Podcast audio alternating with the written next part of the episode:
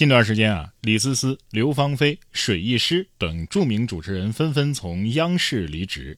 再加上近年来离职的张磊、欧阳夏丹、李小萌、郎永淳、赵普、刘建宏、王小谦、张泉灵等等，不禁让人疑惑呀：为什么这么多优秀的主持人都要离开央视这个行业内的最高殿堂？这些人离开之后又去了哪儿？在干些什么呢？然哥说事儿，聊聊热点背后的真相。然哥作为一个曾经在央广任职又主动离职的主持人，跟以上这些著名主持人不仅是同行，四舍五入一下啊，也算是前同事了。他们的心路历程啊，我多多少少也可以感同身受。事实上，近些年来从央视、央广、各大卫视、省市地方台等传统媒体主动离职的主持人，包括编辑、记者等，是大有人在的。大家看到的只是最著名的这几位而已。简单盘点一下他们的去向，也是惊人的一致，就是新媒体或者说自媒体。早年离职的赵普还经历了从央视到卫视、从卫视到新媒体的迂回路线，郎永淳、刘建宏等也经历了从央视到公司高管，又从公司高管到自媒体的多次跳跃。而最近离职的这几位就更加直接了，直接选择直播带货。刘芳菲在今年八月份就以个人名义开启了直播带货，带货的商品主要是保健品、化妆品。鞋子、服装等等，李思思的自媒体账号也打上了电商优质作者的标签，主要推荐亲子类、教育类的书籍。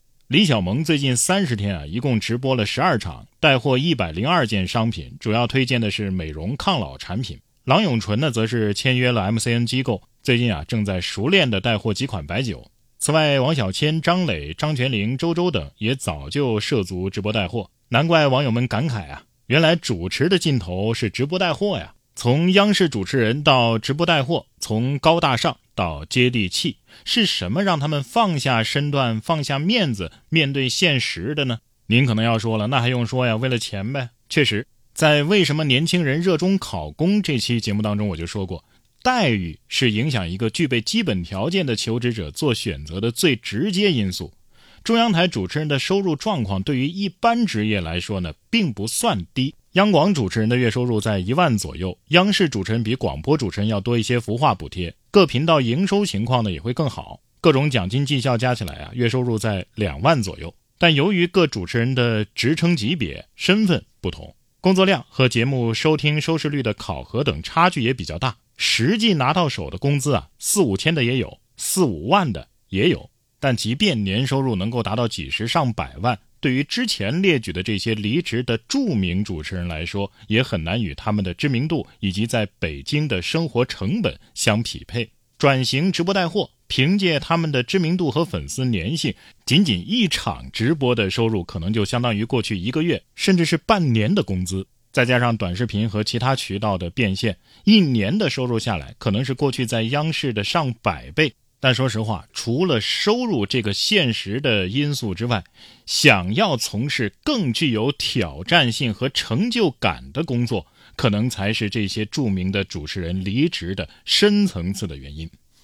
您可能觉得，央视主持人的工作难道还没有挑战性和成就感吗？怎么也比直播带货要要要强吧？对于普通人，甚至绝大多数从事播音主持专业的人来说呀，当然是。但是对于这些行业内精英中的精英来说，央视的节目主持人的工作是典型的大材小用。盘点央视的各档栏目，可以发现，从栏目性质上来讲，除了新闻联播和春节联欢晚会之外，其他大多数栏目的主持难度啊，并不算太高。即便是联播和春晚主持的难度，也主要是在直播压力和受众关注度上。主持人大多数情况之下，只需要中规中矩的完成既定的节目录制流程就可以了。而且在央视等传统媒体，安全播出是一切考核标准的重中之重，宁愿不出彩，但一定不能出错。主持人自我发挥的空间是极其有限的。但央视的用人标准呢，却高之又高。能够出现在央视镜头中的这些主持人啊，没有哪一个不具有一定的自我创作能力、综合策划能力和观点输出能力。但这些能力很难在既定的栏目框架中呈现。再从工作呈现上来讲，除了新闻主播之外，大多数主持人被分配到的栏目数量非常有限。有的主持人没有日常播出的栏目可以主持，有的主持人一个月只有一到两次的栏目录制，这就导致有些主持人的大量时间被闲置。再加上传统媒体的关注度啊，现在是越来越低，越来越少的人还有看电视的习惯，这些主持人的工作成果就很难得到令自身满意的呈现。